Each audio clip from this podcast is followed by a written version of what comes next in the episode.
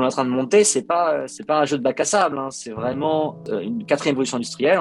Et donc là, à l'heure actuelle, il y a des acteurs qui sont en train de se mettre euh, au devant de la scène pour devenir les prochains, euh, si on considérait ça dans le monde de la finance traditionnelle, les prochains Google, Yahoo, Facebook. Bienvenue dans ce nouvel épisode hors série dans lequel nous prêtons notre micro à un spécialiste ou acteur de l'écosystème des crypto-monnaies.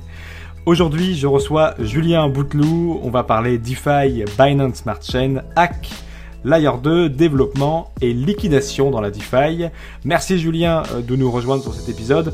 Je vais te laisser te présenter. Tu travailles euh, notamment euh, chez Curve, Blackpool, StakeDAO, Rect pour lequel tu écris des articles, notamment sur les hacks dans la DeFi. Bref, tu travailles sur énormément de projets. J'en ai sans doute oublié. Du coup, je te laisse te présenter pour, euh, pour ne rien oublier et nous expliquer un peu euh, les différents protocoles dans lesquels tu travailles.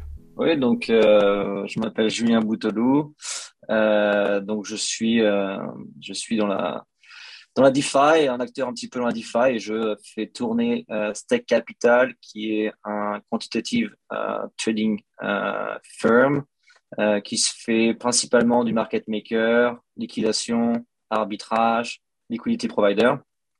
Ensuite, euh, développer une plateforme qui s'appelle StakeDAO. StakeDAO qui s'occupe plus pour le retail, qui est, on peut considérer ça comme un, un exchange décentralisé euh, qui permet d'acheter de la crypto, d'échanger, d'investir dans des stratégies et aussi bientôt d'avoir accès à des produits qui sont un petit peu plus euh, poussés au niveau trading. Ensuite, un autre projet qui s'appelle Blackpool. Blackpool qui est un des leaders dans le monde du NFT donc, c'est un hedge fund qui prend des positions au niveau des différentes verticales NFT. Donc, par exemple, on est, je pense, le top 1 dans le, dans le monde du, de Sorar. On va entrer dans Top Shot. On est assez gros maintenant dans Axie Infinity. On est, je pense, le plus gros sur Comet. Donc, voilà, on est actif dans les différents mondes de NFT. Notre euh, principale approche, c'est en fait de créer des stratégies passives et donc pas forcément d'investir dans, la spéculation, mais plutôt d'investir pour euh, jouer dans les différentes verticales. Et ensuite, euh, un autre projet qui s'appelle Rect, Rect qui euh, fait de l'investigation très très poussée, très bas level pour dans le monde de la DeFi, que ce soit au niveau de, des hacks ou, ou des exploits ou des arbitrages, tout ce qui peut en fait tourner au niveau de la finance décentralisée et qui est un petit peu un petit peu tangentieux quand on regarde un petit peu StakeDAO, Curve, Rect et tout ce que tu produis sur Twitter, tu dors à quel moment exactement Pratiquement jamais, ouais. Pas beaucoup. Surtout en plus avec depuis, euh, depuis la crise euh, du Covid et tout, c'est vrai que euh, ça a permis, permis dans un bon sens, je sais pas, mais c'est vrai que ça, ça, fait passer beaucoup de temps dans les, dans les écrans. Mais j'ai depuis que je suis très jeune, je dors pas beaucoup, je dors à peu près. Pour ceux qui me connaissent, c'est pas c'est pas un mythe. Hein. C'est vrai que je dors 3-4 euh, heures, 3-4 euh, heures par, euh, par jour. Quand on regarde ton parcours, c'est marrant parce que tu n'as pas toujours vécu autour du système Ethereum et même au sein de l'écosystème Ethereum et DeFi, tu fais plein de choses, du développement et même de l'écrit avec, avec Rect, plus de journalisme du coup. Tu as plein de facettes différentes, c'est marrant. Oui, bien sûr. Bah, avant de rentrer dans l'Ethereum, j'étais, j'ai toujours ma boîte. Hein. J'ai une boîte de, de consulting à Londres qui, euh, qui faisait, qui fait toujours du consulting dans tout ce qui est euh, machine learning et blockchain. Donc blockchain depuis à peu près 2014 euh, et machine learning depuis depuis bien avant. j'ai travaillé pour la sécurité de défense. Mon background c'est vraiment mathématique. Donc j'ai fait le cursus français de, l'élève qui est, qui est assez bon en maths et physique, donc maths sup, maths spé. Et euh, ensuite, je suis parti aux États-Unis, cursus en machine learning, computer science. J'ai travaillé dans tout ce qui était distributed system, qui n'a rien à voir avec la blockchain. Euh, et, donc voilà quoi. Donc euh, monter plusieurs entreprises euh, dans le monde. Il y avait un projet qui s'appelait Flying Carpet qui a été vendu, qui faisait de l'extraction de données depuis les satellites pour aller faire de la prédiction sur les marchés financiers, bah, les marchés physiques. Donc par exemple, aller prédire en temps réel la production de café au Brésil grâce aux images satellitaires revendre ça aux hedge funds pour qu'ils prennent des positions sur les marchés, compter le nombre de notre coco euh, en Papouasie-Nouvelle-Guinée ou aller calculer la concentration de carbone dans les, dans les forêts, euh, les forêts en France euh, via les coteries ou des choses comme ça. Euh, IDBox, c'était un produit, je pense c'était le premier produit qui a été développé sur Ethereum physique. Donc c'était, je, l'ai, je l'ai vendu en, Asie, qui a servi en fait à créer des identités pour les, les tribus en Papouasie-Nouvelle-Guinée. Donc voilà, plusieurs projets, plusieurs projets. Et est-ce que ton arrivée dans la DeFi, comme beaucoup de gens de l'écosystème, elle s'est faite parce que en ayant travaillé justement dans des métiers un peu plus centralisés, que ce soit dans la finance ou non, tu as été un peu blasé du fonctionnement de ces systèmes-là? Euh, bah, moi, moi, à la base, je suis, je suis aussi. Donc, euh, j'ai participé à la finance traditionnelle. Hein. Je, je, faisais, je montais des algos mathématiques pour aller prendre des positions sur les marchés. Euh, donc, je connais pas, mais je connais bien la, finance, la finance traditionnelle. Euh, la raison pour laquelle je tombe un petit peu dans la blockchain ou plus, c'est parce que donc j'ai monté IDBox en 2015, 2016, euh, et en fait, c'est parce qu'en fait, je travaillais à l'époque euh, en sécurité défense. La sécurité défense, c'était, euh, même si on essaie de faire le focus sur la, sécurité et la défense, c'est pour vendre des armes dans les pays, euh, les pays les plus offrants. Et en fait, bah, je pense que c'était un petit peu mon, mon système, mon, mon process de redemption qui, qui m'a fait un peu jumper un peu plus, un peu plus dans, dans Ethereum. Et à l'époque, Ethereum, c'était vraiment en 2015, 2016, même 2017, c'était vraiment les, si vous regardez les projets, euh, c'était vraiment des projets avec euh, aux visions complètement à l'opposé de la finance euh, décentralisée. Et c'était vraiment des trucs security, transparency, privacy. Et maintenant, je pense que oui, la DeFi a un petit peu oublié la vision de, de, la blockchain. On est beaucoup plus focus sur l'argent et, et, et, faire du yield farming, choses comme ça. Quoi. Justement, c'est ce qui est assez marrant parce qu'en fait, euh, on réplique exactement euh, ce que la finance traditionnelle a fait dans les années 90 et les années 2000.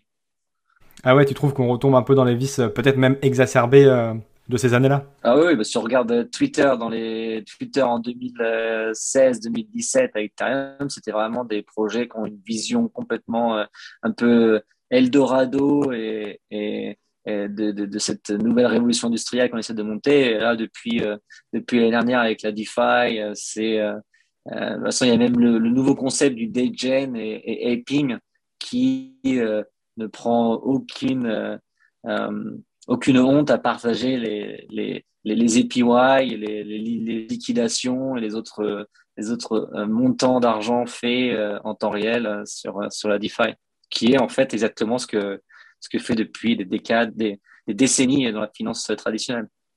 Et tu penses que c'est pernicieux pour l'écosystème? Non, c'est juste intéressant de voir en fait qu'on réplique, qu'on réplique exactement ce qui s'est passé auparavant. Après, les, outils changent, les, personnes qui sont responsables de ces innovations euh, sont plus euh, des personnes qui auparavant pouvaient y avoir accès grâce au lobby, grâce à leur statut et grâce au fait d'avoir accès à des sommes d'argent astronomiques. Maintenant, en fait, euh, tout le monde peut y avoir accès. Donc, il y a énormément, il y a beaucoup plus de bien que de mal. Mais euh, c'est aussi drivé par, par ce concept de, de, faire beaucoup d'argent. Quoi. Et il y a aussi, et c'était d'ailleurs le thème d'un de tes derniers articles sur Rect, la C-DeFi, avec la BSC notamment, qui est DeFi, mais, mais pas trop non plus. c'est marrant parce que c'est deux thèmes qui vont a priori pas ensemble. Quoi. Ouais, ouais, bah c'est.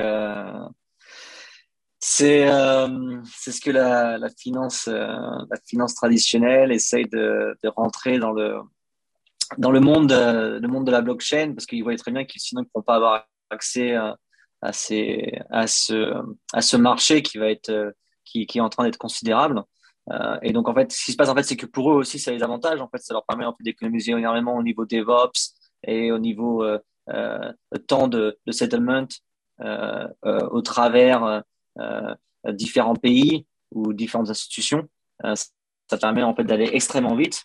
Et donc, ce qu'ils essaient de faire, en fait, c'est de participer, en fait, de pouvoir euh, utiliser ce réseau, cette infrastructure, tout en fait en construisant des, des, des produits centralisés par-dessus euh, pour essayer d'avoir accès à, à, une acquisition d'utilisateurs qui soit extrêmement rapide et aussi leur donner aux utilisateurs euh, cet, cet aspect de, euh, de payer des transactions qui me coûtent zéro et donc forcément, en fait, euh, pour les, pour utilisateurs, c'est extrêmement, euh, extrêmement important. Euh, mais en fait, euh, c'est-à-dire qu'on oublie en fait cette vision, en fait, la, vision de la décentralisation, la vision en fait qu'il n'y ait pas d'acteurs intermédiaires. Or là, en fait, les utilisateurs ils reviennent dans un monde qui est centralisé, tout en utilisant une, technologie qui soit décentralisée, en fait, pour ces acteurs-là qui fournissent des produits comme ça, c'est encore beaucoup plus bénéfique parce qu'en fait, ils payent zéro en infrastructure, ils se font encore beaucoup plus d'argent sur le dos de l'utilisateur et l'utilisateur, à la fin, il est toujours un petit peu utilisé. Quoi. Justement, sur la thématique de la BSC, j'avais cru comprendre, tu me dis si, j'ai bien compris, euh, quand tu passes par le bridge de Binance, euh, par exemple, avec 10 euh, USDT que tu veux faire passer de la chaîne Ethereum à la chaîne Binance Smart Chain, la BSC, eh ben, tu vas pas avoir 10 USDT, tu vas avoir 10 PEG USDT.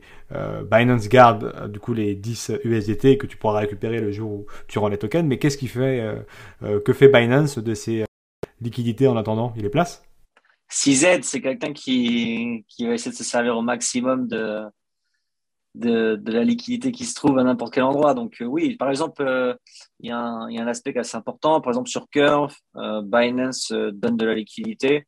en fait, sur Binance, quand vous stakez du Curve token, vous avez un pourcentage en APY. Et en fait, bah, c'est Binance en fait, qui utilise la liquidité sur qui met de l'équité sur Curve, qui prend un pourcentage et derrière, il donne un pourcentage euh, statique aux utilisateurs, mais il se prend la différence en fait de bénéfice qui est entre les deux. Euh, en fait, c'est ce que font en fait les produits centralisés, c'est qu'en fait ils vous garantissent un pourcentage euh, qui est statique, tant qu'en fait sur l'ensemble de tous les produits qu'ils offrent, ils arrivent à tirer une marge. Comme ça, ils peuvent compenser. Des fois, sur un produit où ils sont en perte, ils peuvent compenser sur l'ensemble. Donc en fait, c'est leur, leur, leur business model. Par exemple, là, on vient de voir que les chiffres sur Coinbase, 98% du, euh, ils ont généré 230 millions de dollars net de profit.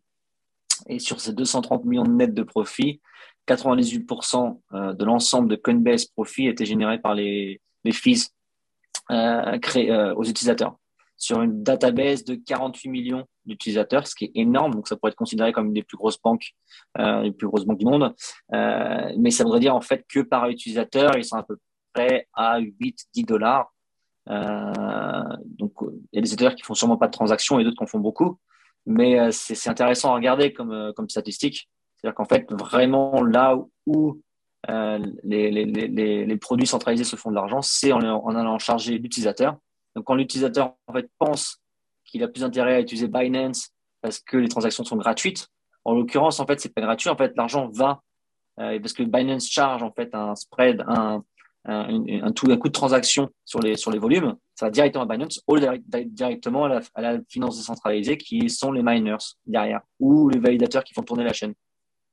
Dans cette même thématique, il y a euh, la question des airdrops. Il y a certains airdrops qui sont attribués si euh, X ou Y personnes détenaient euh, tant de tokens de tel token, de tel projet à tel moment dans leur wallet. Sauf que si c'est sur des SEX, donc des échangeurs centralisés comme Binance notamment, a priori c'est cuit. Est-ce que Binance va faire à travers les wallets des utilisateurs les claims pour eux? Ou c'est une légende? Euh, bah, je sais pas, mais ils l'ont déjà fait sur différents autres protocoles. Je sais que Coinbase est revenu quand même, par exemple, ils avaient fait sur euh, Decentraland et Omnisgo euh, quelques années plus tard, donc je crois que c'était 4 à 5 ans plus tard, ils avaient quand même offert aux utilisateurs euh, le, les airdrops qui avaient été faits sur la chaîne.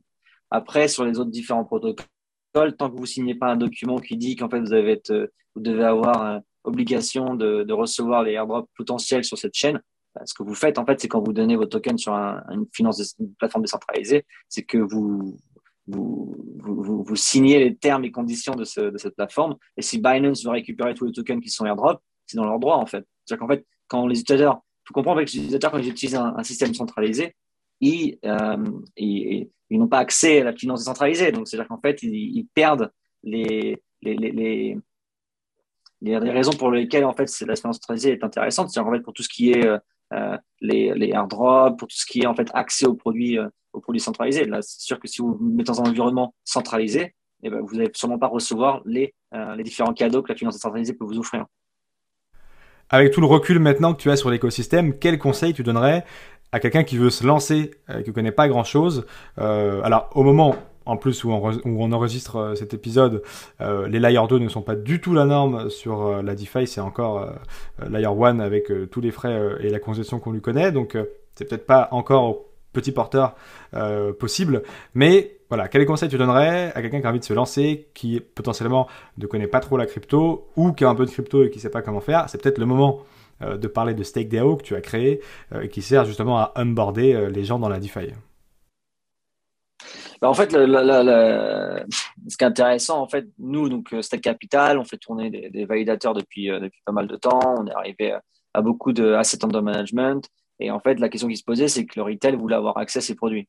Or, en l'occurrence, avoir accès aux produits de la DeFi, c'est relativement complexe. Il faut pouvoir s'intéresser. C'est pas amené au, monde du, euh, retail euh, qui va utiliser des, applications comme Instagram, comme, euh, comme Facebook ou choses comme ça. Et donc, c'est plutôt relativement complexe. Il faut, il faut passer beaucoup de temps. Donc, en fait, ce qui s'est passé avec StakeDAO, c'est qu'en fait, c'est de pouvoir offrir une plateforme extrêmement simple, sans rentrer dans le détail du gaz, des temps de transaction, ou alors les différents protocoles. Donc, en fait, StakeDAO ne donne pas en fait accès à l'ensemble des, euh, de la DeFi décentralisée parce qu'elle est énorme et en plus ça change tous les jours. C'est que d'abord en fait vous donnez en fait les produits qui ont été sélectionnés qui d'après la DAO, d'après les personnes qui sont tout incentivisées à pouvoir faire le succès de Stake DAO, qui vont en fait vous donner un produit qui va être maximisé pour votre pour vous. Donc, par exemple, vous avez des stratégies qui sont conservatrices, des stratégies qui vont être medium et des stratégies qui vont être à haut risque. Et c'est stratégie en fait conservatrice, ça va être par exemple investir dans un protocole comme Curve ou investir dans un protocole comme AV de landing.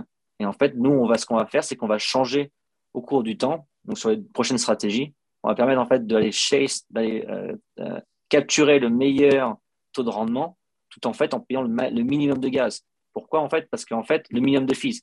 Quand vous avez une stratégie qui détient 25 millions de dollars, quand nous en fait on va la changer sur une autre euh, sur une autre stratégie, c'est forcément 25 millions de dollars divisé par, euh, je veux dire, le taux de, euh, si vous avez payé, je sais pas, on va payer 750 dollars, si vous allez vouloir faire vous-même toutes ces différentes transactions, 750 bah, dollars divisé par 25 millions de dollars, c'est pratiquement euh, insignifiant. Et c'est là le but, en fait. C'est de pouvoir, en fait, offrir des produits de finance qui étaient extrêmement sophistiqués, toujours, qui sont, qui sont toujours sophistiqués euh, dans la finance traditionnelle, mais pour la finance décentralisée et pour des acteurs qui n'ont pas besoin d'avoir des capitaux euh, énormes euh, en frais euh, en entrée. Et ça permet du coup à des gens qui ont un petit portefeuille de placer dans la DeFi et pas sur la BC avec les risques que ça engendre. Et on parlera un petit peu tout à l'heure des hacks et tout ce que tu as pu observer, notamment avec le Rect. Mais avant ça, comment tu vois ce futur d'Ethereum et de la DeFi? On en voit un bout euh, avec StakeDAO notamment. Euh, mais la suite, comment tu la vois? Est-ce qu'un jour, tu penses qu'on pourra régler le problème du collatéral, euh, par exemple avec des sociétés qui pourraient donner des, des en échange d'hypothèques de la maison ou d'autres objets? Est-ce que ça, ça peut s'imaginer? Bien sûr. C'est pour ça, par exemple, qu'un projet comme, comme Blackpool permet, en fait, va permettre, dans quelques, quelques semaines, va permettre, en fait, de déposer des NFT. Mais en fait, on pense souvent aux NFT dans le monde du jeu ou euh, Sora ou Decentraland, Axie Infinite, choses comme ça. Vous pouvez très bien avoir de la dette, donc l'autorisation de la dette, euh, ou alors des, des, contrats euh, qui permettent, en fait, si vous signez un contrat qui vous donne, par, exemple, dans, dans, dans l'immobilier, si vous avez Realty, ces tokens-là, en fait, peuvent être très bien utilisés. Vous pouvez très bien les mettre dans une pool comme via Centrifuge ou Lake, qui permettent en fait d'aller déposer des assets euh, tokenifié et dessus, par-dessus, aller emprunter. Vous pouvez aller emprunter euh, euh, par-dessus et ensuite, après, aller placer ça dans des stratégies qui sont, qui sont moins risquées ou plus risquées sur StakeDAO. Et ce qui permet en fait d'avoir, par exemple, vous pourriez très bien penser à par la suite, dans, dans, un avenir assez, assez proche, de, de tokeniser votre voiture, tokeniser un bien immobilier et pouvoir en fait aller emprunter par-dessus et prendre des, des effets leviers ou, ou alors aller se hedger sur différents produits financiers. Ouais, et ça pourrait arriver plus vite qu'on ne le pensait. C'est vrai que Marc me disait que ça pouvait arriver très vite. Moi, je pensais dans 30, 40 ans, mais ça pourrait être bien plus rapide que ça. Ah non, ah non, là, je pense que déjà, ce qui arrive déjà cette année, c'est euh, cross-chain. Donc moi, euh, j'ai pas mal travaillé là-dessus, mais avec Stack Capital, j'avais réalisé un document en 2017 qui a créé le concept du, liquid staking. Euh, et en fait, ça va être quoi? Ça va être de pouvoir staker dans différentes chaînes, mais sans avoir son, son collatéral qui soit loqué. En fait, il est loqué, et vu qu'en fait, on imprime un produit dérivé par-dessus, une sorte de bond qui représente votre pourcentage à l'intérieur du protocole qui est loqué. Ça vous permet en fait d'accéder à d'autres produits financiers par-dessus. Et en fait, ce qui va se passer, c'est que nous, par exemple, sur StackDAO, vous allez avoir la capacité de pouvoir balancer vos assets de chaîne à chaîne. Donc, vous allez pouvoir passer de, euh, de Polkadot à Tezos, Tezos à Cosmos, Cosmos à Binance Chain, après de revenir sur Ethereum. Et ça va permettre en fait de pouvoir faire de l'arbitrage au niveau de, ces différents protocoles, de pouvoir aller staker dans ces différents protocoles et aussi de pouvoir faire des swaps. Donc, si vous voyez qu'il y a un produit qui est beaucoup plus avantageux sur une autre chaîne, vous allez pouvoir mettre votre liquidité sur, euh, sur cette chaîne-là, revenir et rebalancer. Et en fait, ce qu'on rend compte, en fait, c'est que c'est vraiment un produit, c'est vraiment un, decentralized exchange. C'est DAO a la vocation d'aller sur des marchés comme Binance ou des, FTX ou des, BitMEX en, offrant des produits complètement, euh, complètement décentralisés, au lieu que ce soit des produits centralisés. Et forcément, quand vous êtes acteur et vous déposez de l'argent ou vous faites de l'activité sur StakeDAO, tous les profits qui sont générés vous reviennent. Donc en fait, on les redistribue aux acteurs qui participent dans le projet. La question que souvent j'entends, c'est mais comment vous faites pour faire de l'argent? Ben, En fait, nous, vu qu'on a aussi des parts dans le projet, plus il y a de, de, de volume et de fees qui sont générés sur le projet, et plus on distribue ça aux à ceux qui, ont, euh, qui détiennent la gouvernance du projet, plus on est gagnant, donc mieux c'est. Donc en fait, c'est ça, en fait, c'est un système qui, est sans fin. Euh, au lieu d'avoir un système décentralisé centralisé comme Binance où les profits sont redistribués à la compagnie, la holding euh, en Asie, là en fait, nous on redistribue l'ensemble des profits sur les utilisateurs qui utilisent le produit. Et les airdrops, justement, on en parlait tout à l'heure, vous en aviez fait avec euh, StakeDAO à la sortie. Ça coûte cher de faire un airdrop? Non, parce qu'en fait, c'est un airdrop, c'est un airdrop c'est un drop intelligent, c'est-à-dire qu'en fait, c'est les gens qui vont euh, venir claimer euh, leur token. Et donc, en fait, c'est à eux, euh, dans leur côté, de, de, de payer, de payer le, le, gaz. De notre côté, c'est qu'on monte en fait ce qu'on appelle un, un, un Merkle Tree, euh, qui en fait contient l'ensemble des différentes interactions sur les différents protocoles qu'on a sélectionnés pour faire des drop. Et ensuite, après, ça leur calcule en, temps réel leur total de, tokens qu'ils devaient distribuer.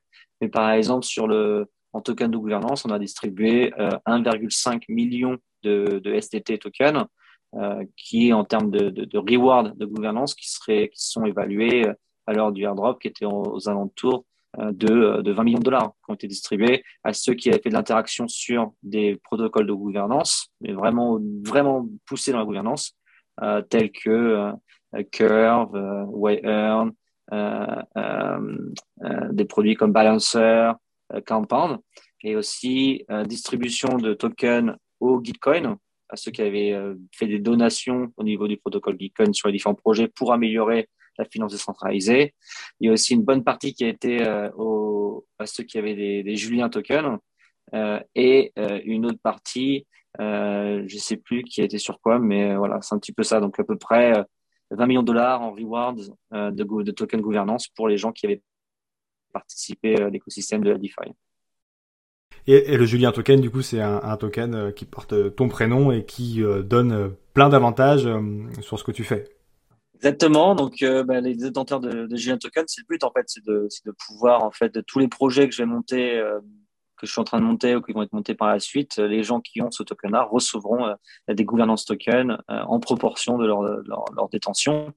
Et par la suite, pourquoi pas, je suis en train de voir avec les avocats pourquoi pas distribuer euh, un certain pourcentage de l'ensemble de mes investissements dans l'écosystème de la DeFi à tous ceux qui ont, euh, qui ont accès euh, au gouvernance token de, Julien. Tout à l'heure, tu disais que tu avais travaillé sur tout ce qui était cross-chain. là, on, va parler peut-être un peu plus de Polkadot, Avax, Binance Smart Chain qui, qui a fait ses preuves récemment sur la DeFi. Quelle vision tu as sur ces autres chaînes justement qui prônent une DeFi pour ce qui est de la DeFi euh, plus rapide et moins cher qu'Ethereum? Est-ce que euh, elles auront leur place demain sur euh, une blockchain Ethereum qui sera en layer 2 Je pense que dans leur intérêt à actuelle, déjà en plus, les différents projets, les projets ou innovations qui sont en train de se passer sur les différentes autres chaînes comme Binance, Phantom et les autres chaînes, la seule innovation qu'il y a, il y a, zéro innovation. La, seule chose pour laquelle en fait ces projets avancent, c'est parce qu'en fait ils ont ils ont fork, fork ou pas vraiment fork, mais ils ont plutôt en fait implémenter l'IVM, en fait, euh, Ethereum Virtual Machine à l'intérieur de leur chaîne, ce qui leur permet d'aller fork et cloner l'ensemble de tous les projets qui sont faits sur Ethereum et de les ramener dans leur propre chaîne. Donc c'est vraiment ce qu'on appelle euh, un, zombie vampire en fait où ils aspirent l'ensemble des projets sur leur propre blockchain et c'est là en fait que, euh, et la raison pour laquelle en fait c'est intéressant pour ces chaînes là d'exister, c'est parce qu'en fait, Ethereum n'a pas encore release vraiment euh, l'aspect de, de, de ce concept de payer. Alors, actuellement, c'est lent de, de, faire des transactions sur Ethereum, mais ça coûte cher. Or, ces blockchains-là sont centralisées, donc ils ont au maximum 10 validateurs ou, euh, ou une vingtaine de validateurs sur leur réseau, ce qui leur permet en fait d'offrir euh, des transactions beaucoup plus rapides et des transactions à zéro coût, parce qu'en fait, soit ces transactions-là sont, sont subsidized, et en fait, ça ne permet, ils n'ont pas besoin en fait d'aller faire des puissances de calcul ou alors d'avoir un système décentralisé puisqu'ils sont centralisés. Et en fait, bah, pour eux, ce qu'ils font en fait, c'est qu'ils ont, ils vont copier l'ensemble des projets qui sont sur Ethereum, copier euh, la chaîne, et leur but c'est d'avoir d'aller aller sur une acquisition d'utilisateurs extrêmement rapide pour pouvoir par la suite faire en sorte que ces utilisateurs-là en fait n'ont aucun intérêt de sortir de cet écosystème, qui soit par exemple Binance, parce qu'en en fait, on sait très bien qu'un utilisateur qui rentre sur Android va très avoir du mal à aller sur iPhone, sur, euh, sur iOS et vice versa. Donc en fait, c'est le but, en fait, c'est de capturer ces utilisateurs extrêmement rapides et, euh, et de pouvoir après par la suite d'aller vers de la décentralisation. Donc en fait, eux, ils commencent par un système centralisé en forquant ou clonant l'ensemble des projets qui sont successful sur, ben, euh, Ethereum. Et ensuite, par la suite, je pense qu'ils offriront des projets euh, décentralisés. Donc, ils, vont, ils parlent de la décentralisation pour aller ensuite après sur la décentralisation. Récemment, il y a Mark Zeller qui a fait un, petit tweet. Euh, Mark Zeller qu'on a reçu récemment dans un, dans un podcast et qui travaille chez AAV, le protocole de lending dans la DeFi, le protocole phare de lending dans la DeFi sur Ethereum, qui disait, en gros pour vulgariser, le succès de la BSC, euh, c'est euh, l'échec euh, de, l'arrivée des, layers 2 qui, mettent trop longtemps à arriver. donc voilà, faut, faut, qu'on se bouge pour les sortir. En gros, hein, pour vulgariser un peu, je déforme sans doute, mais j'ai pas le tout en tête. Mais est-ce que tu es d'accord avec ça? Bien sûr, bien sûr. Le, problème, en fait, c'est que c'est pas une question de latence, en fait. C'est qu'il faut, il faut vraiment que les gens comprennent que Ethereum, c'est depuis 2014. c'est vraiment le seul réseau après Bitcoin Bitcoin qui est considéré comme une, une store of value, donc ça peut être considéré comme l'argent, comme comme l'or qui est stocké dans des banques centrales, euh, comme à, l'époque. Ça peut être considéré comme ça. C'est extrêmement dur à bouger, à bouger l'or, donc c'est extrêmement dur de bouger du Bitcoin ou de faire des choses avec du Bitcoin. Et c'est tout, tout l'intérêt, en fait, c'est c'est vraiment pour stocker une valeur. Et ensuite, le protocole qui a été créé par la suite, c'est Ethereum. Euh, Ethereum, lui, c'est vraiment le, si c'est vraiment l'internet en fait. C'est vraiment ce concept tout euh, de rendre la data complètement intelligente. Et euh, si on prend euh, le fait qu'en fait Ethereum a 7 ans d'ancienneté forcément quand on parle d'une technologie qui est de 7 ans la bouger sur un nouveau système ou une nouvelle recherche ça prend du temps. Et en fait il faut s'apercevoir en fait que l'ensemble des projets qui sont à l'heure actuelle déployés comme euh, comme Phantom, comme, euh, comme, comme Binance, pas Binance, mais comme euh, Polkadot, Cosmos, comme ça. C'est en fait de la recherche qui a été faite sur Ethereum. C'est d'ailleurs ethresearch.ch. C'est l'ensemble de 99,18%, je pense, de la recherche sur la qui est faite dans la blockchain provient d'Ethereum. Mais ce qu'en fait, forcément, pour l'implémenter dans Ethereum, qui est un système qui est relativement ancien quand on prend dans le concept de la, dans l'écosystème de la blockchain, c'est extrêmement compliqué d'aller bouger 300 milliards de market cap sur un nouveau système, il faut s'assurer en fait que la transition elle est facile. Et donc forcément un projet qui va lui partir d'une recherche de bootstrap de zéro et qui va implémenter directement la recherche à l'intérieur, c'est beaucoup plus simple. Donc aller dire que Ethereum a mis du temps à implémenter, oui peut-être, mais parce qu'en fait c'est une recherche fondamentale et c'est extrêmement compliqué d'aller migrer sur un nouveau protocole. Et pourtant c'est quand même eux qui drivent tout l'écosystème de la recherche. C'est ça qui est intéressant en fait. C'est des blockchains qui vont dire ah oui mais Ethereum ne veut pas scale, Ethereum ne veut pas aller rapide, Ether n'est pas rapide, Ethereum est, cher. Mais la raison pour laquelle en fait tout l'écosystème existe, c'est parce qu'en fait il y a Ethereum. Il y a quelques semaines, tu étais sur le live euh, du confrère euh, Cryptomatrix. Euh, salut s'il nous regarde. tu disais qu'avec Curve, vous aviez imaginé une nouvelle manière d'échanger des stablecoins sans slippage. C'est une révolution assez importante dans la DeFi, parce que même dans la finance, parce que ça permettrait d'échanger des montants astronomiques rapidement. Est-ce que tu peux revenir dessus? Il y a vraiment le, avant euh, cette, euh, cette feature et, le après dans le monde de la DeFi. Il faut savoir, en fait, dans le monde, euh, quand vous faites des, des, swaps, par exemple sur Uniswap, sur choses comme ça, si vous faites des énormes montants de swaps, vu qu'en fait, ce qu'on appelle les auto-market makers et qui sont contrôlés par une bande curve, c'est par exemple Uniswap ou, ou, ou sont pas faits en fait pour aller faire des énormes montants on le voit très bien. Si vous allez sur une swap, vous faites un, swap de euh, 10 000, 50 000 dollars ou même 100 000 dollars, ça va vous faire un énorme slippage. Ce que veut dire en fait un slippage, c'est qu'en fait, vous allez créer vous allez perdre parce qu'en fait, l'offre, ce qui est dans la pool va pas être suffisant et donc ça va créer en fait, vous allez, payer vous allez payer 1 ou 2% de, de slippage. Dans, dans Curve, c'est sur des stablecoins et ce qui fait qu'en fait, si vous voulez swapper dans une pool, mon Curve c'est stable bah, entre elles, donc vous pouvez stopper des énormes volumes, vous allez relativement toucher un petit peu aussi un, petit, un petit.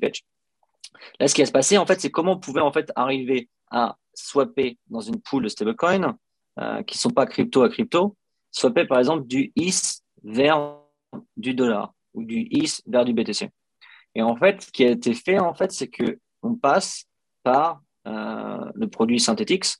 Donc Synthetix, qui est une plateforme de produits dérivés qui permet en fait de tokeniser n'importe quel asset en faisant en sorte que la dette qui permet de backer ces ensembles d'assets sont au moins sept fois plus grandes. En fait, le, les, les, qui sont backés, euh, le, le qui est derrière, qui permet en fait d'aller backer certains assets, au moins il y a sept fois au moins la réserve derrière.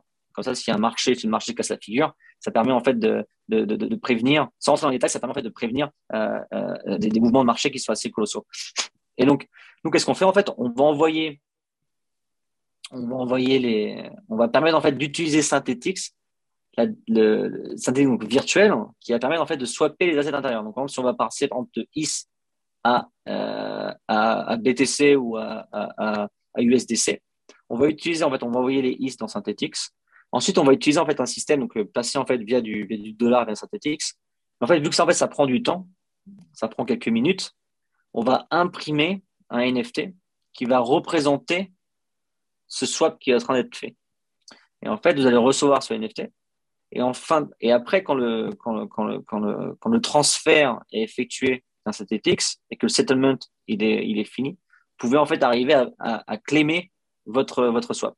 Ça, c'est après quelques minutes. Donc, par exemple, six minutes. Et en fait, on se rend compte en fait que dans la finance traditionnelle, en fait, ça permet quoi? Ça permet de transférer des énormes volumes. Pouvez, par exemple, très bien transférer 45 millions ou 50 millions de volumes. Ça dépend en fait de plusieurs facteurs sur, sur Athletics, notamment, notamment la, la dette, mais aussi via via Chainlink, via l'oracle de Chainlink. Ça dépend de plusieurs concepts. En fait, sans rentrer dans les détails, dans la finance traditionnelle, si vous vouliez faire ça, en fait, ça prendrait des mois.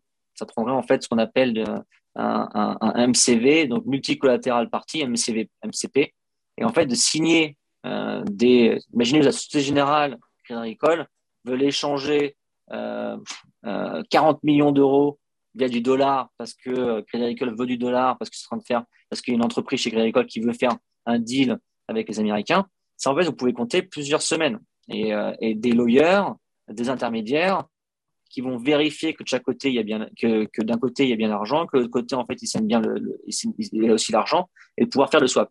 Or là, Curve vous permet de faire ça en quelques minutes et sans slippage. C'est ça qui est tout intéressant. C'est-à-dire qu'en fait, vous allez pratiquement avoir zéro slippage sur des énormes volumes. Et quand on compare la finance traditionnelle, on est là au super, la finance, la, finance centralisée euh, euh, a offert un produit qui est beaucoup plus, euh, beaucoup plus avantageux. Et pourtant, en fait, on est dans des, temps de latence sur des blocs, des choses comme ça. Mais c'est aussi beaucoup plus compétitif que d'aller sur un, un, exchange centralisé comme Binance, Bitfinex ou NTX ou, ou BitMEX. En fait, ils peuvent pas. Si vous arrivez sur 10 millions de dollars sur, Binance, vous voulez échanger du euh, du Bitcoin sur l'USDC, vous allez créer un énorme, euh, une énorme euh, candle rouge qui va vous permettre d'être bien slippé, d'un bon slippage. Et ça, clairement, ça doit être un, un game changer pour pour les institutionnels qui regardent depuis un petit bout de temps la DeFi et qui rentrent parfois euh, à l'intérieur, mais là, ça doit vraiment leur faire tilt. Mais euh, toi, justement, qui, qui commente un peu les les hacks euh, dans les protocoles DeFi, est-ce que c'est c'est justement, ça leur fait pas peur et ça, euh, c'est pernicieux pour euh, le développement de l'écosystème au sein euh, des institutionnels? Je pense que le, donc nous on a une petite équipe chez chez Ray qui qui rédigeons ces articles et donc on est on a quand même une bonne interaction avec le monde de, tout ce qui se passe dans, dans, la finance décentralisée et aussi via les autres projets on a on a quelques contacts et interactions avec la finance traditionnelle. Euh, je pense que oui, à l'heure actuelle, le fait d'aller voir des... Et c'est ce qu'ils essaient de faire, en fait. C'est vraiment du lobby. Euh, dès qu'il y a une chose euh, assez dramatique d'un hack ou d'un exploit qui se passe sur la finance décentralisée, sur la DeFi, tout de suite, en fait, c'est les gros journaux dans le monde de la, de la tradie comme quoi la, blockchain c'est dangereux, Bitcoin c'est dangereux, Ethereum c'est dangereux. Euh, maintenant, ça commence à changer puisqu'il y a des gros acteurs comme JP Morgan, euh, comme, euh, comme Elon Musk qui ont commencé à s'intéresser à la crypto-monnaie et notamment avec Bitcoin. Donc, ça rajoute un peu plus de légitimité. Donc, ils commencent à s'intéresser. Mais oui, c'est tout, à fait intéressant en fait de voir, de voir, de voir, de, cet aspect. Je voulais aborder également avec toi le thème des liquidations parce que on le traite euh, nous parfois à crypto, et ça fait souvent gros titre des journaux. Quand il y a des journées euh, un peu rouges ou ça corrige un peu sévère, il y a pas mal de liquidations, 4, 5, 6, 7 milliards de dollars liquidés dans la DeFi. Euh, et c'est un peu complexe des fois de comprendre pourquoi. Et c'est un vrai travail d'être liquidateur et que c'est un travail important en fait dans l'écosystème DeFi parce que c'est ça qui fait tenir euh, les prêts euh, collatéralisés ou sous quand ils sont sous collatéralisés justement. Est-ce qu'on peut revenir un petit peu sur ce travail des liquidateurs s'il te plaît? La, DeFi existe euh, parce qu'en fait il y a des gens qui prennent des arbitrages. Pourquoi en fait je veux dire ça en fait c'est que s'il y avait personne qui prenait des arbitrages, il n'y aurait pas de, de finances décentralisées. Et c'est un peu la même chose dans la finance traditionnelle. C'est qu'en fait que si euh, personne s'amusait à aller faire du market maker. Euh, donc en fait, ce qu'on appelle en fait d'aller donner de la liquidité et acheter euh, de la liquidité sur les plateformes centralisées, il n'y aurait pas de euh, possibilité d'échanger. Vous ne pourrez pas échanger vos euros pour des bitcoins ou des dollars pour des bitcoins ou de bitcoin à BTC. C'est parce qu'en fait, vous avez des gens en fait qui vous qui vont être dessus, qui vont fournir ce, ce, ce service avec des avec des systèmes de serveurs qui tournent. Et donc ça, c'est dans la finance euh, un peu euh, donc dans les exchanges comme ça. Et dans la finance, là, lorsqu'on arrive avec ce nouveau mouvement de, l'année 2020, euh, la finance décentralisée, vous avez des acteurs qui vont faire les emprunts, qui vont déposer sur AV, qui vont emprunter par-dessus. Donc, par exemple, vous déposez des, vous êtes, vous pensez que Ethereum va aller, va aller, va aller beaucoup plus haut en, value, en valeur. Mais par contre, vous avez besoin de liquidité. Soit, je sais pas, pour, pour manger ou pour acheter une maison ou machin truc. Euh, vous déposez votre liquidité sur, sur AV, euh, donc des IS que vous voulez garder parce que vous pensez qu'ils seront beaucoup plus. vous n'avez pas envie de les vendre parce que si vous les vendez, vous les avez plus. Donc vous les déposez sur AV. Et ce que vous allez faire, vous allez emprunter par-dessus. Ce que vous allez emprunter, donc par exemple, je sais pas, des, des, dollars en DAI ou SDC, choses comme ça. Et avec ces dollars-là, vous allez les investir. Sauf que vous avez un, vous avez un, quotient, un quotient, un ratio en fait de d'emprunt, ce qui vous permet en fait de garantir le protocole AV vous permet de va permettre de garantir que vous n'allez pas partir, vous n'allez pas en fait il ne peut pas en fait imprimer de l'argent. Donc en fait, si vous, vous perdez, si par exemple le Ethereum se casse la figure, il faut pouvoir en fait arriver à, récupérer, que le protocole arrive à, pas perdre de l'argent. Donc en fait, ce qu'on appelle en fait un ratio. Vous allez avoir un ratio par exemple de je sais pas euh, 170%. Donc vous êtes devoir en fait apporter. Euh, et, le truc en fait, ce qui se passe en fait, c'est que si le marché se casse la figure en IS, en valeur nominale IS, euh, vous allez vous faire liquider. Or le problème en fait, c'est qui est-ce qui liquide? Et en fait, pour garantir que euh, les gens rachètent la dette ou qui permettent de la liquidation, il faut avoir des acteurs comme, comme, euh, comme moi ou comme d'autres personnes. Or, ces acteurs-là, en fait, ils soient assez, assez réactifs. Les gens, en fait, juste, juste les personnes qui font la liquidation comme moi, qui font de l'arbitrage, comme des, des, sortes de, de vautours. Mais là, en fait, c'est la raison pour laquelle, en fait, euh, tous les accès aux services qu'ils ont, que ce soit le landing, euh, que ce soit le fait d'acheter ou de vendre la crypto, que ce soit le fait d'aller faire du leverage, le fait d'aller participer dans des marchés, euh, euh, des auctions, comme ça. C'est parce qu'en fait, il y a des, gens qui font tourner des serveurs et qui, en fait, dans le monde entier, dépensent des sommes astronomiques. Moi, je dépense entre 30 000 et 50 000 dollars par mois chez, chez Amazon. Donc, un million d'euros à l'année. Et ça, en fait, il faut que je justifie ce coût. En fait, il faut que j'arrive à générer beaucoup plus que 50 000 dollars par mois pour ces, ces trucs, ces, événements. Et ces événements-là, en fait, sont, occasionnels. C'est-à-dire qu'en fait, une liquidation va arriver une fois tous les, euh, genre, une grosse liquidation. C'est-à-dire qu'en fait, ce qu'on appelle des black swan ou alors des systèmes de, de, bear market où le, marché va s'effondrer de 25% ou 20%. Ça n'arrive au moins une fois tous les six semaines ou une fois tous les mois, juste comme ça. Donc en fait, il faut arriver à compenser cette dépense qui sont des serveurs, qui ont des systèmes de load balancer, des systèmes euh, de, de, créer des. En fait, le but, en fait, c'est créer des, nœuds qui vont être extrêmement proches des miners. Donc, en fait, vous allez avoir accès aux miners extrêmement rapidement. Vous pouvez aussi, vous allez aussi devoir monitorer en temps réel la main pool sur Ethereum pour aller comprendre qui est-ce qui sera le prochain miner, qui est-ce qui va faire la transaction avec un gros volume sur Uniswap. Et ça, ça vous permet en fait d'aller analyser la blockchain en temps réel, donc ça coûte extrêmement cher. Et ensuite, après, d'aller prendre vos décisions. Ça, c'est des choses comme ça qui sont importantes.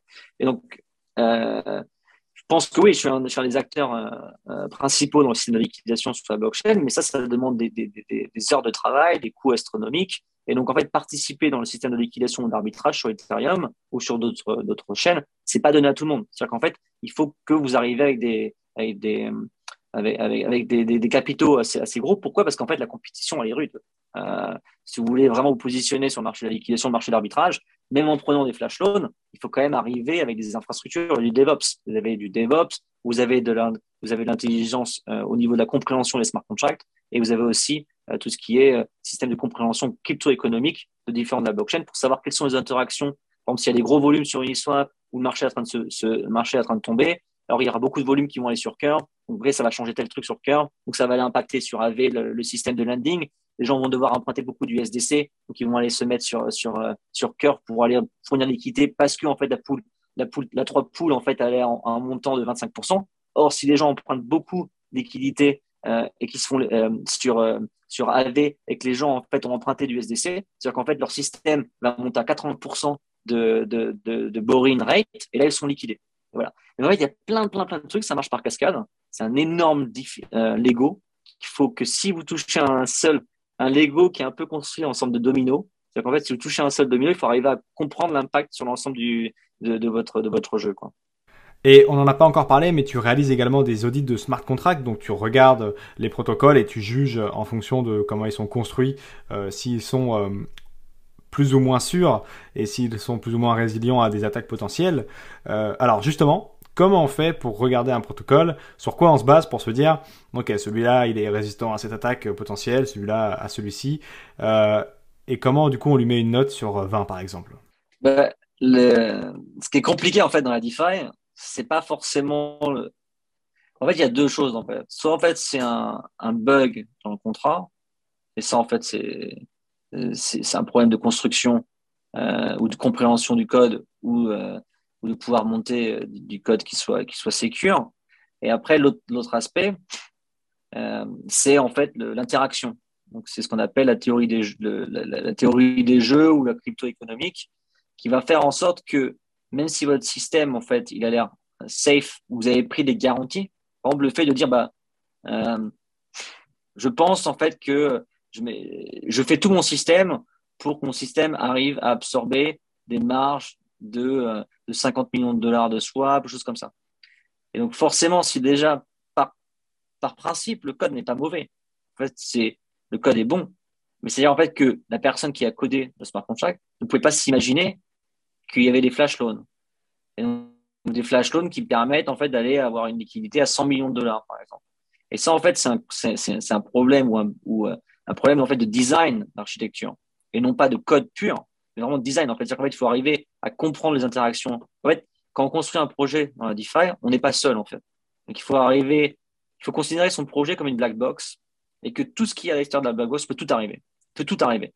il faut arriver à coder son code à l'intérieur, donc un code du smart contract, qui permet en fait d'avoir ce système en fait d'être complètement isolé et pas en fait de dépendre de projets extérieurs qui sont par exemple susceptibles d'être hackés. Parce que si vous dépendez d'un projet qui est susceptible d'être hacké, vous allez être hacké par la suite. Et c'est ce qui se passe, par exemple, un des plus gros. Euh, moi, j'appelle ça des arbitrages, mais beaucoup de personnes appellent ça des hacks ou des exploits. C'est-à-dire, en fait, le fait d'aller euh, faire des énormes mouvements sur un projet comme Uniswap, qui va aller en fait modifier, euh, ou un autre projet qui va par exemple modifier en fait le système d'Oracle, donc le prix qui va être retourné. Et donc après, s'amuser soit à récupérer des jetons gratuits parce que en fait, bah, ce que l'oracle nous retourne est inférieur au prix du marché, soit en fait aller, euh, aller imprimer des jetons parce qu'en en fait, sur un système de landing ou de leverage, euh, il apparaît en fait qu'on est, on est over collateralized, donc on a mis beaucoup trop de liquidités, alors qu'en fait c'est pas vrai, parce qu'on arrive avec un flash loan? Et ça nous permet en fait de pouvoir faire des mouvements sur la, sur la DeFi qui vont après être, qui vont après euh, euh, impacter différents protocoles. Et si notre protocole a été monté en, en, en, en se disant que l'autre protocole était safe, c'est là en fait qu'il y a l'erreur. C'est compliqué de lutter contre ça, quoi. Bah, moi, je pense pas que c'est compliqué de lutter contre ça, au contraire. C'est-à-dire qu'en fait, la raison pour laquelle tout, la raison pour laquelle en fait Rect existe, c'est parce qu'en fait les systèmes sont mal dimensionnés, ils sont mal architecturés. Si on part dans un principe que la finance décentralisée est accessible à tous, disponible à tous, et qu'elle peut être en fait modifiée et accessible par n'importe quel acteur sur la DeFi, il faut pouvoir être, garantir que celle-ci est sécure. Pour la raison pour laquelle une banque est sécurisée, c'est parce qu'en fait la banque vous dit qu'elle est sécurisée. C'est parce qu'en fait vous avez des acteurs malicieux ou des acteurs externes qui ont essayé de hacker la banque. La raison pour laquelle on a des systèmes de cryptographique, des cryptographies qui permettent en fait d'avoir des encryptions mathématiques sur différents systèmes d'encoding, par exemple un des plus connus dans le monde entier et qui a été, d'ailleurs qui a été créé par la France, c'est le système de, de, cartes à puce qui sont sur les systèmes de cartes de crédit qui permettent en fait d'avoir un système d'encryption mathématique. La raison pour laquelle on a tout ça, c'est parce qu'en fait, les gens ont essayé de hacker. Donc, notre système, en fait, est sécure que si, en fait, on a des acteurs qui permettent de hacker. Dans la finance décentralisée, la raison pour laquelle on va arriver à une finance qui soit complètement décentralisée et safe et, et secure, c'est qu'on aura des acteurs qui vont participer au fait de la rendre beaucoup plus sécure. Et je pense que les flash loans, les flash loans sont existentiels à cette, cette construction de cette finance. Pourquoi En fait, parce qu'en fait, elles donnent des moyens à des gens qui n'ont pas forcément accès, accès à ces produits, à, à, ces, à, ces, à, ces, à ces sommes de liquidité pour aller tester ces produits. Le flash loan existe dans la finance traditionnelle. Le flash loan est en fait ce qu'on appelle les, les, venture business capital, les banques, les assurances qui ont accès à des montants colossaux et qui permettent en fait de faire des transferts d'argent impressionnants entre différents systèmes. Et donc la finance décentralisée, ben en fait, en fait, c'est considéré comme les flash loans. Un développeur peut très bien aller faire, aller demander une liquidité de 50 millions de dollars et faire quelque chose avec ces 50 millions de dollars. Et donc, en fait, c'est indispensable à c'est indispensable à l'évolution de la, de la blockchain et de flash loan. Il y a quelques mois, il y a une news qui avait euh, pas mal marqué l'écosystème crypto. C'était le hack de Cover. C'était en au moment des fêtes de Noël, euh, le hack du, protocole Cover qui s'était vu euh, créer des dizaines de milliers de tokens du protocole, donc qui s'appelait le Cover, à partir de rien, et son prix s'était effondré. Et quelques heures après la super sur Twitter, Grab Finance, un autre protocole, avait euh, tweeté, bon, voilà, on vous rend l'argent, faites attention à votre merde ou quelque chose comme ça, si je dis pas de bêtises. Est-ce que ça arrive souvent qu'il y ait des protocoles ou des acteurs de l'écosystème qui en attaquent d'autres dans l'objectif de montrer euh, la, la, vulnérabilité euh, de leur smart contract ou autre, parfois en rendant ou non d'ailleurs les sommes qui ont été piquées Moi, je pense que j'ai un petit peu mon avis. Je pense pas que c'est. en fait, il faut vraiment penser en fait la DeFi. En fait, il y a, a il l'iceberg. Euh, c'est un peu comme le Titanic. Quoi. Le Titanic, qui voit le, le bout de l'iceberg, mais, mais, en dessous de l'iceberg, il y, y, a énormément de choses qui se passent. Et donc, euh, lire des choses qui se passent sur sur DeFi, euh, faut pas croire tout ce qui se passe sur Twitter. Ce que je veux dire, en fait, il faut vraiment croire ce qui se passe sur la blockchain. Et donc, des acteurs qui vont passer du temps à aller euh, voir une faille et ensuite par la suite dire on est gentil, on a trouvé la faille, on vous la donne. Or, cette faille-là, en fait, on la trigger et ça vous a causé, énormément de dommages, je pense qu'il y a autre chose qui se passe en fait. C'est c'est des, des, coups bas, c'est euh, des systèmes qui permettent en fait de déstabiliser notre protocole euh, pour pouvoir après par la suite faire des rachats, faire des merging, parce que en fait il y a énormément de lobby, il y a énormément de choses qui se passent. Si vous vous faites attaquer et que vous perdez 30 millions de dollars et que derrière vous devez vous expliquer par rapport à la communauté et aussi des poursuites légales, il hein, faut savoir que derrière, il y a des gens qui arrivent et qui vous disent écoutez, euh, nous, on a beaucoup plus connaissance de votre, votre protocole, on sait comment le sécuriser, rejoignez-nous, on rembourse aux utilisateurs. C'est des systèmes en fait de, de en fait de, finance de requins euh, et tout se passe dans la finance, euh, finance décentralisée. Ce qu'on est en train de monter, c'est pas c'est pas euh, c'est pas un, c'est pas un jeu de bac à sable, hein, c'est vraiment la finance, une quatrième évolution industrielle. Et donc là, à l'heure actuelle, il y a des acteurs qui sont en train de se mettre au devant de la scène pour devenir les prochains, euh, si on considérait ça dans le monde de la finance traditionnelle, les prochains Google, Yahoo, Facebook, euh, des choses comme ça. Et donc, ces énormes conglomérats, conglomérats qui vont arriver à avoir plusieurs entreprises euh, sur leur, leur, leur, leur, euh, leur, leur, leur, leur coupe et pouvoir prendre des parts de marché. Mais là, à l'heure actuelle, euh, la mission première de la DeFi, c'est aller euh, chercher des volumes, chercher des fees, chercher des utilisateurs et à n'importe quel coût. Quoi. Il me reste deux questions. Euh, une un peu plus complexe qui prendra peut-être un peu plus de temps à répondre, qui concerne la place de la France sur l'écosystème euh, blockchain. Ton point de vue là-dessus. Et la deuxième un peu plus rapide, euh, qui n'est pas moins intéressante. qu'est-ce qui donne la valeur d'un token? Vous avez donné votre token euh, StakeDAO en airdrop en partie et on peut aujourd'hui l'acheter sur les plateformes de DEX bien connues. mais qu'est-ce qui lui donne sa valeur? Il y a certes le marché, mais il y a sans doute d'autres mécanismes. Et qu'est-ce qui fait Quels sont ces mécanismes qui font qu'aujourd'hui Stake est à 15 dollars? En fait, c'est-à-dire en fait que par exemple à l'heure actuelle, si on pense à Curve, Curve distribue entre 400 et, et 500 000 dollars de euh, frais de trading par semaine aux utilisateurs qui, ont, qui font partie de la gouvernance. Donc il faut savoir qu'à l'heure actuelle, si ça continue, à peu près 2 millions de dollars de distribués par mois, donc environ sur, euh, sur l'année, on va dire à peu près 25 millions de dollars sera distribué à tous ceux qui, sont, qui font partie de la gouvernance de Curve. Et en fait, Curve, comment on fait de l'argent? L'argent n'est pas virtuel. L'argent n'est pas elle ne sort pas de, nulle part. Elle est pas, elle pas, c'est pas du, c'est pas du, c'est pas du fake argent. En fait, c'est en fait que Curve, c'est un auto market maker. Remplacer les hedge funds, les produits financiers traditionnels qui prenaient, quand vous alliez passer de l'argent sur Boursorama, sur, sur euh, Crédit Agricole ou sur Société Générale, s'ils prennent votre argent dans des fonds de pension, choses comme ça, et qu'après qu'ils les placent sur les marchés financiers, eux, en fait, ils vont faire, ils vont aller trader avec cet argent-là. Ils vont faire des, des, profits. Et après, à la fin, ils vont redistribuer je sais pas, garantie à 0,01% d'intérêt, alors que derrière, la banque, une banque euh, fait des profits. Euh, Goldman Sachs, tous les ans, annonce des énormes profits. Qu'est-ce qu'ils font En fait, c'est qu'ils redistribuent ces profits-là à la banque et aux actionnaires. Curve, au lieu d'avoir des traders externes, tout est fait par les mathématiques. Et on redistribue l'ensemble des, frais à ceux qui participent et qui font venir l'équité. Sur StakeDAO, c'est la même chose les gens vont apporter, apporter de la liquidité sur les différentes poules, les différentes stratégies, ou aller faire des échanges, des achats. Et l'ensemble des. En fait, nous, on va leur garantir des frais, des frais, des, performances. Donc, par exemple, sur Cœur, on va, vous allez sur, euh, sur StakeDAO, vous allez sur vous allez voir en fait les, pourcentages euh, de, que vous allez pouvoir en tirer. Et en fait, nous, on va charger un performance sur, ces, sur l'ensemble des, intérêts que vous avez Donc, on charge, par exemple, 15%. En fait, nous, notre but, en fait, c'est vous faire, c'est vous faire en sorte que vous allez euh, gagner euh, de l'argent, gagner de l'argent. Et nous, on, garantit qu'on va gagner de l'argent parce que nous, en fait, c'est notre seul business model, c'est d'avoir de, prendre 15% des bénéfices que vous allez faire. Et on redistribue tout ça. Et en fait, comment on donne de la valeur à un token?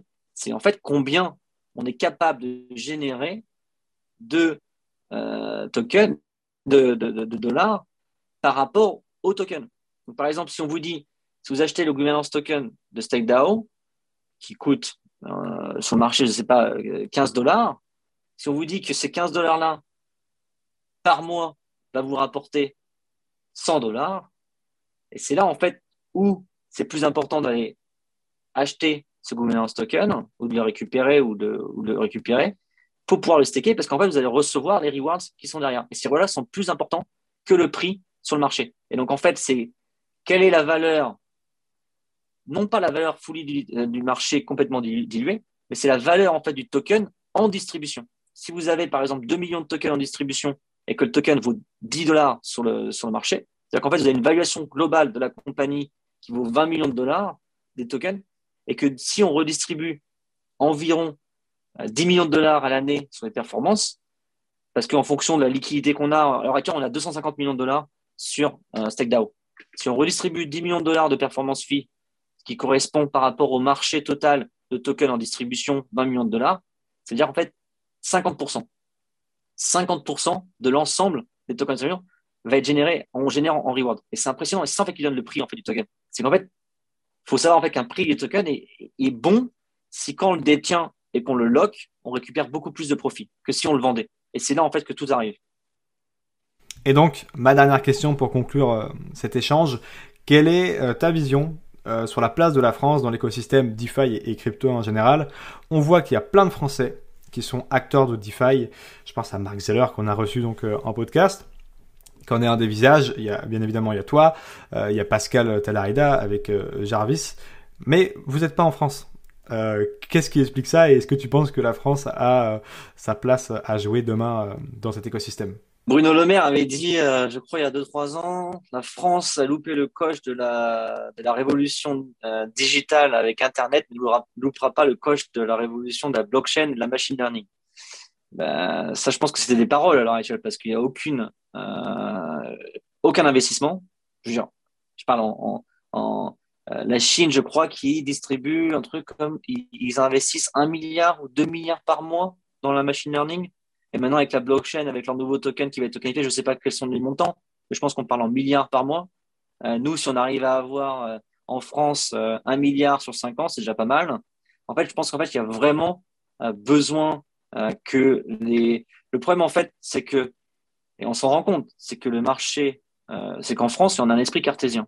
Et cet esprit cartésien bien à la blockchain et la finance décentralisée. Et c'est pour ça qu'en fait, qu'on a énormément d'acteurs français. Moi, je suis parti de France il y, a, 12 ans. Et je me rends compte en fait que beaucoup de Français qui sont dans la blockchain sont dans les plus gros projets de la blockchain. Donc, par exemple, on a Marc, mais on a aussi Jordan, qui sont chez AV, qui sont les deux plus gros avec euh, en dessous de, de Stani. Mais dans Curve, il n'y a pas que moi dans Curve. On a aussi Charlie, qui est aussi français. Ensuite, il y a beaucoup d'autres euh, euh, protocoles qui sont. il y a Jarvis, il y a énormément euh, de, protocoles dans la finance décentralisée qui sont en fait lead ou qui sont euh, où il y a des acteurs majoritaires dans ces projets-là et qui sont euh, français. C'est pour ça que je pense qu'il y a aussi le mime de Future, de Future France, en fait, qui était un petit peu, qui passait pas mal, pas mal sur Twitter. Et c'est pour ça, en fait, parce qu'en fait, il y a beaucoup d'acteurs en France qui sont, qui ont des énormes positions dans les projets, projets de la blockchain.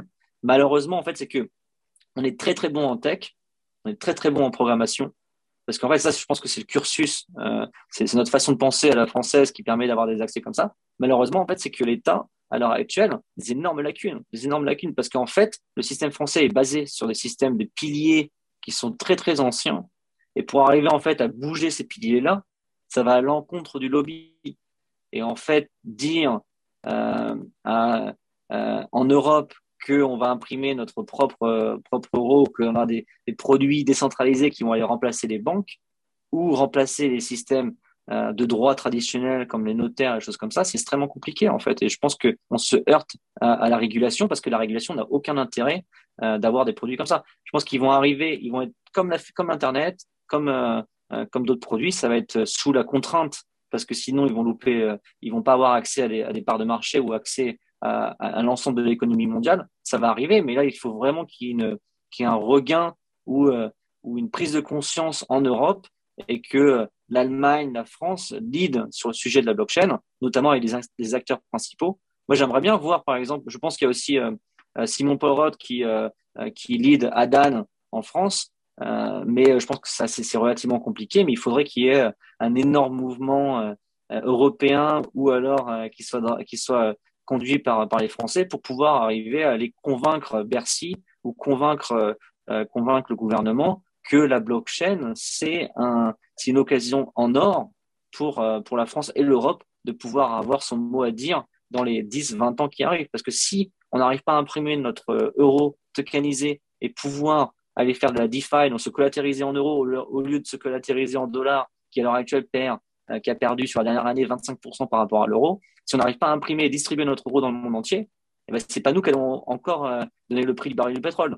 Alors que là, qu'est-ce qui va se passer? C'est que je pense dans les années à venir, même dans cette année ou l'année prochaine, il va y avoir une énorme euh, crise géopolitique parce qu'en fait, ce que les gens vont faire, vont pouvoir accéder au, au, CNY, donc au, au à l'argent tokenisé en Chine, au lieu d'aller sur des produits en dollars. Et je pense que moi, je serai un des premiers à me hedger en achetant du CNY. Parce qu'en fait, euh, je sais que CNY prendra beaucoup plus de valeur par rapport au dollar. C'est obligé. La raison pour laquelle les États-Unis sont encore la première puissance mondiale sur papier, c'est parce qu'en fait, ils permettent d'imprimer le dollar et de le distribuer. Mais s'il y a une autre puissance mondiale comme la Chine ou l'Europe qui permettent d'imprimer leur propre monnaie, digitaliser et le distribuer, c'est le, contrôle dans le monde entier, c'est la gouvernance, le lobby et le fait d'imprimer de l'argent si les États-Unis perdent le fait d'imprimer de l'argent, c'est une nouvelle révolution industrielle. Ouais, et justement, on avait fait euh, un dossier avec la rédaction de Cryptost où on avait interrogé le ministre de la Transition du Numérique, Cédric O, sur cette thématique justement, est-ce que la France est en train de passer à côté du virage de la blockchain ou non, que je vous invite à retrouver sur notre site euh, cryptost.fr. Merci beaucoup Julien euh, d'être venu répondre à toutes nos questions. J'ai appris un milliard de trucs, donc je suis sûr que nos éditeurs en ont euh, également appris beaucoup. On peut te retrouver du coup sur Rect et sur Twitter, Julien Bouteloup si je dis pas de bêtises, et Rect, R-E-K-T, pour avoir toutes les news euh, DeFi et parfois les, hacks et essayer de les comprendre un peu mieux. Merci beaucoup en tout cas d'être venu euh, sur cet épisode. J'espère que cet épisode justement vous aura plu. Euh, n'hésitez pas à nous faire vos retours en commentaire et à nous suggérer sur Twitter, Telegram, les commentaires de la vidéo, d'autres interlocuteurs ou d'autres thématiques que vous aimeriez voir abordées sur ces épisodes. D'ici là, restez curieux et connectez au site de cryptost.fr pour être à l'affût de toutes les dernières news crypto.